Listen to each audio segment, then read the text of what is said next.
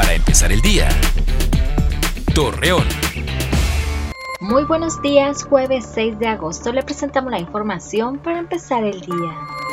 José Luis Cortés Vargas, director del Hospital General de Torreón, manifestó que los pacientes estables internados por COVID-19 podrán ya realizar videollamadas con sus familiares con un tiempo de 5 minutos.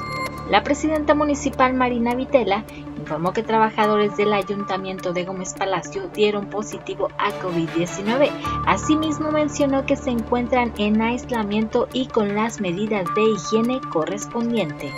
La situación económica generada por el COVID-19 ha obligado a instituciones educativas a cerrar sus puertas y que los estudiantes se incorporen a otras. Así lo indicó el secretario de Educación en Coahuila, Higinio González Calderón inician con los operativos nocturnos en el municipio de Lerdo, el cual tiene como fin invitar a los ciudadanos a quedarse en sus hogares si no se tiene que realizar alguna actividad esencial, además de verificar que los conductores tengan en orden su papelería de circulación, así lo señaló Tadeo Julio César Toledo, director de tránsito.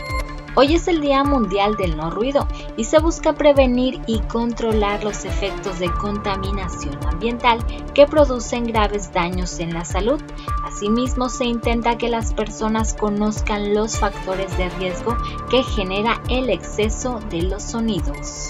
Acompáñenos con toda la información dos minutos antes de las 8 de la noche por Mega Noticias. Para empezar el día, Torreón.